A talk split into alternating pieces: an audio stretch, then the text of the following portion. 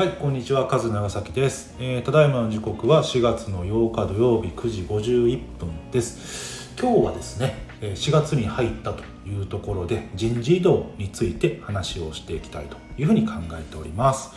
えー皆さんの会社はどんな人事異動が行われているでしょうか。え4月とか10月とか昨日ね、えー変わり際に定期異動と言われるものがあるところだったり、えーはたまたですね特に時期は決めていないんだけれども、えーいつ人事異動があるかわからない、まあ、そんなような会社が様々あるかというふうに思います、まあ、この辺についてもちょっと話をしていきたいというふうに考えております。それでまずその人事異動のタイプですね。時期によるタイプです、えー4月とか10月とかに行われる人事異動いわゆる定期異動っていうやつは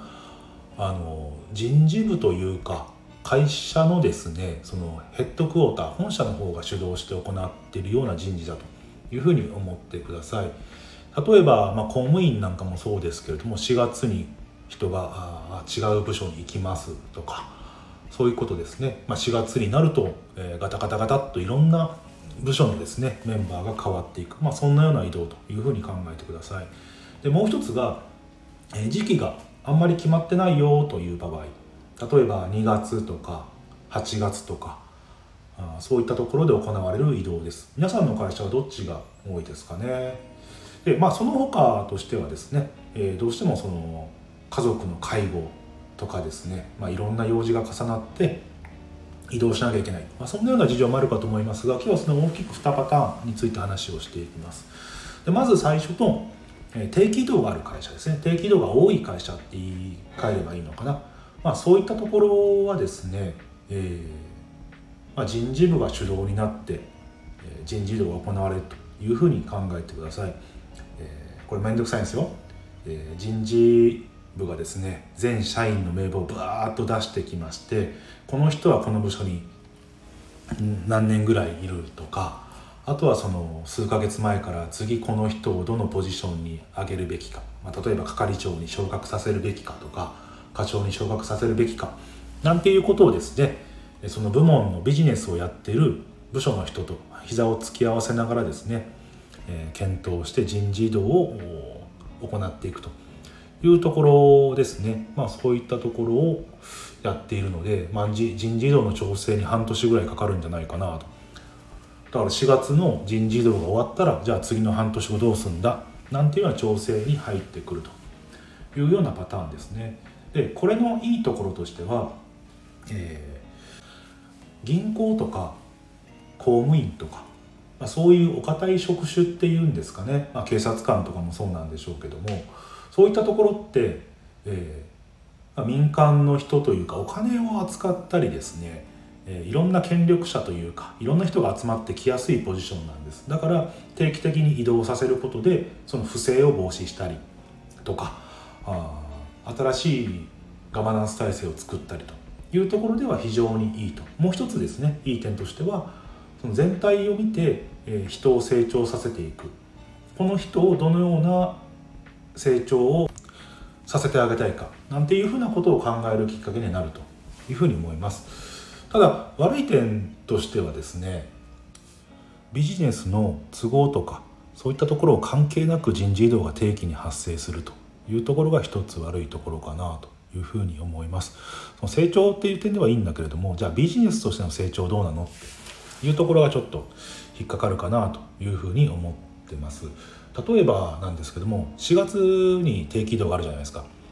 会社としても4月から新しい期が始まるという形になると皆さんもですね働いていると4月新しい期の始まりだからスタートダッシュをかけるぜなんていうふうに言われたことはありません？何としても4月は目標を達成するんだなんていうことを言われたことあると思うんですけどもでも4月にやってきていきなり4月に結果を出せってこれ無理じゃないですかね。ましてやですねその4月からやるべきことって、えーその予算を決めるのが1月とか2月早い会社だと12月とかなのでその人の立てた予算とか目標に対して自分がやっていくっていうのはなんかちょっと自分は嫌だなっていうふうに思ってるんですなので定期移動って期の最初じゃなくて例えば2月とか1月とかそれぐらいに行ってですね新しい部署でじゃあ何を自分はやるんだというところをしっかり考えた上で新しい域に突入していくっていうやり方がいいんじゃないかなっていうふうに思うわけですよ。あの営業とかはちょっとまた違うのかな営業はやっぱり3月まで待ってそこでしっかり結果を出すとかそういったことが必要になってくるかもしれないんですけれどもでも、まあ、営業にしたってそこの実績をねその人につけちゃえばいいだけの話なんでまあ自分は4月に期が始まるんだったらそこでの低軌道っていうのはちょっとおかしいよねっていうふうに思うんですよ。でこれなんでこうなってんのかなっていうふうに思うとこれってやっぱり昭和の遺物が残ってんじゃないかなっていうふうに思います。あの梅を増やせよじゃないですけどもどんだけでも右肩成長してった時代。っていうのは定期的に人を移動させて新しいポジションにつかせてでそこで成功体験を持たせてで次のポジションにまたつかせる、まあ、そういう好循環が繰り返せてたというふうに思うんですけどもでも今ってそんなにめちゃくちゃ成長するっていうのはできないし新しいことをどんどんやっていかなきゃいけないという時に人の立てた目標とか、えー、やることというところをいきなり4月から引き継ぐっていうのはちょっとナンセンスなんじゃないかなというふうに、え、考えているところです。はい、これがあの定期移動いわゆる4月10月に行われる定期移動というところのメリットとデメリットかなというふうに考えます。はい、それで2つ目ですね時期を選ばずに移動が発生するよというパターンこれはですね人事部が主導するというよりもいわゆる事業部側っていうんですかねビジネス側って言い方もよくするんですけれども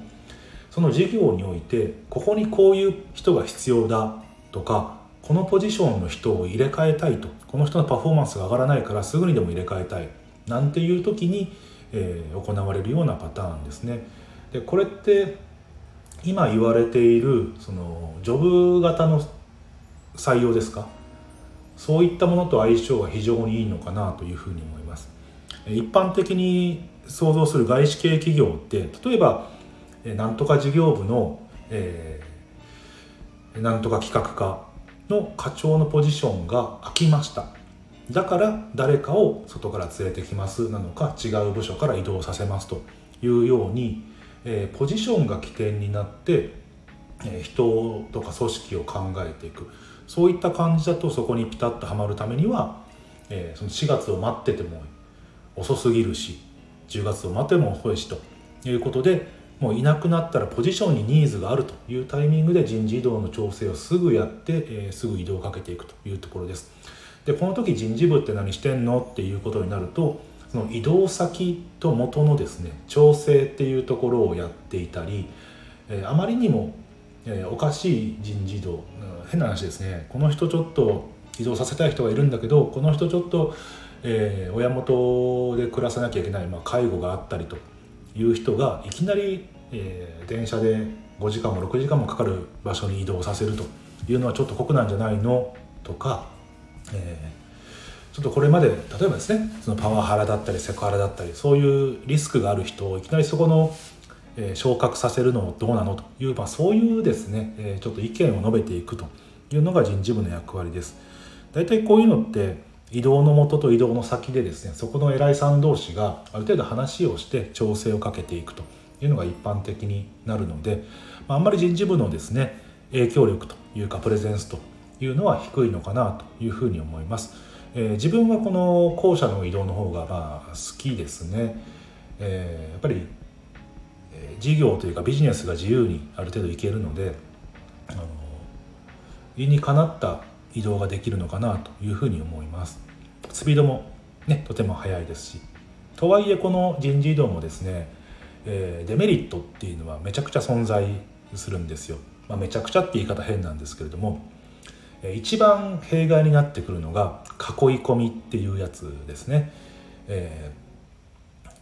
まあ、事業部から誰かを出さなきゃいけないっていう時にそこのビジネス側部長さんとか事業部長さんとかが権限を握っているんであれば自分のお気に入りだとかあのこいつを残しておきたい便利なやつだっていう人は外に出さないんですよ。で外に出さないとどうかっていうとその事業部の中でね成長というか出世していけばまだいいんですけれども単純に便利だからやらせていこうという形になるとなんか買い殺しになってしまうというところがですね、えネックになってくるのかなというふうに思います。その部長さんの事情だけで話をしているので、その本人その部下の人の成長はあんまり考えられないケースが多いよねっていうことです。いわゆる上司ガチャっていうやつですかね。その事業部の実績はいいんだけどその中にいる人って本当成長してるの？とかその部長さんのマンパワーだけで成り立ってんじゃないの？っていうことでこれをほっとくと、まあ、5年後10年後そこの事業っていうのは、まあ、その人が抜けた後はもう尻すぼみに尻すぼみになっていくと、まあ、そんなような弊害が起こります。だからあとは、えー、その公平な目で見れるかっていう問題が出てきますよね、うん、その上司のいわゆる上司のお気に入りって人がどんどん出世をしていって実力はあるんだけれどもその上司に気に入られてない人っていうのが、えー、出世をすることができなかったり変な部署に飛ばされたりっていうそういうデメリットもありますんで、まあ、その辺をうまく調整を図っていくのが人事部の役割なのかなというふうに考えております。まあ、こうやって見てきたように、えー、その定期移動と非定期移動、まあ、そういったところどっちもねメリットとデメリットがあると思ってますんで、まあ、その辺をうまく加味しながら、えー、いいポイントを探っていく、まあ、その辺が人事の役割なのかなというふうに思います。でこの役割をやろうとするとやっぱり人事ってその従業員のことを知らなきゃいけないっていう部分ももちろんありますしその対象となるビジネス構造この辺もですねしっかりと見極める必要があるのかなと事業のことが分かんないくせに勝手にこの人移動だって言ってもビジネスからソース感食らいますんでどんな仕事をやってるかでそこにどんな苦労があるかとかどういうところが勘どころなのか、まあ、こういったところをですね見ていくっていうのが必要になってくるんじゃないでしょうかというところが、えー、今日話したかった内容です。でここからはおまけになります。うん、おまけなんですけれども、えー、私自身もですねこの4月1日に移動になりました、えー、埼玉県から茨城県へ移動ということでですね、えー、相変わらず単身赴任が継続するという状況でございます。うんまあ自分が望んだこととはいえですね、えー、これで単身赴任がいつからだ？2011年からだからもう12年13年ぐらい13年目に突入してるのかな？というところでですね、えー、干支が一つ回りました。でこの間引っ越しをしてきてですね、えー、まだ段ボールが残る部屋と、うんえー、片付いてない部屋そしてまだ汚れていない綺麗な部屋というところでございます、えー、今回移動してですね思ったのがあの今ちょうどコロナも明けてきてですね人の動きが活発化してきているというところと新しい工場というか投資がどんどん進んでいっているとということでかなり活気が出てきたのかなというふうに思っています。あの活気が出てきたっていうのはどこで判断するかっていうとこういう移動の時期にですね物件が見つかるか見つからないかという点が一つでその物件が見つかったとしてもそこの物件の家賃単価っていうのが過去と比べて上がっているのか下がっているのかというところが一つですで今回は家賃単価が上がっている物件が多かったですね。えー、築15年とか、まあ、そこら立ってるような物件に関して言うと過去の水準っていうところが、えー、維持されているんですけども新築物件に関してはこの地域私が行った地域っていうのはかなり上がっている状況でしたね。まあ、私今回、えー、なんだこのアパートはですねほとんど見つからなかったんでもう会社の決められてる規定の中で借りられるとこだったら何でもいいやってことで空いてた物件に入ったんですけれどもそこでいくらだっけな？2LDK の家で大体5万6000プラス駐車場3000だから6万円弱ぐらいだったんです、まあ、この辺の基準っていうのはまあまあそんな変わってないんですけれども、えー、新築の物件っていうのはですね近くにあったんです。でそれがインターネット無料で駐車場込みで 1LDK で6万4 5千だったかな。ということでかなりこう新築物件に関しては強気の値付けをしてきているなというような状況がありましたでこの私が行ったエリアって本当にいろんな会社が新しい工場をどんどん建ててるようなエリアなので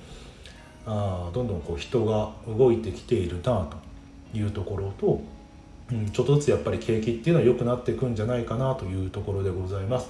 その近隣の工場さんに対して言うとですねっぱり家が見つかんない従業員を雇うにしても家が見つかんないんで自分家で自社寮を建てるっていうふうに聞きましたそこも見に行ったんですけども立派な寮が建っててですねなんだこっちの方がいいじゃんなんていうふうに思ったりしたこともあるんだけども、まあ、そんな感じでちょっとずつあのコロナも明けてきて人も動いてきてるし経済も徐々に強くしていこうというような感じを受けたというのが今回の意図でございます。でま、私自分自身の仕事に関して言うとえー、今回の移動っていうのが、まあ、自分自身がある程度望んだ部分なんですね。今までやってきたところよりもポジションとしては少し高くなっているというところなんですけど、まあ、給料全然変わんないんですけどね。責任とですね見る範囲だけが広くなって給料が変わらないという状況なんでそれがいいか悪いかって捉えるのは人それぞれなんですけども、私はそういうの好きなので新しいことやるのが好きなので非常にいいなというふうに思ってます、まあ、これからね頑張っていこうというふうに思っている次第でございます。そんでそのまあこの4月からね新しい場所というところなので、えー、まあ新年というか新しい節目を迎えたので今回こうやって人事異動について取り上げたいというふうに考えた次第でした。はい。じゃあ今日はこの辺で失礼します。バイバイ。まったね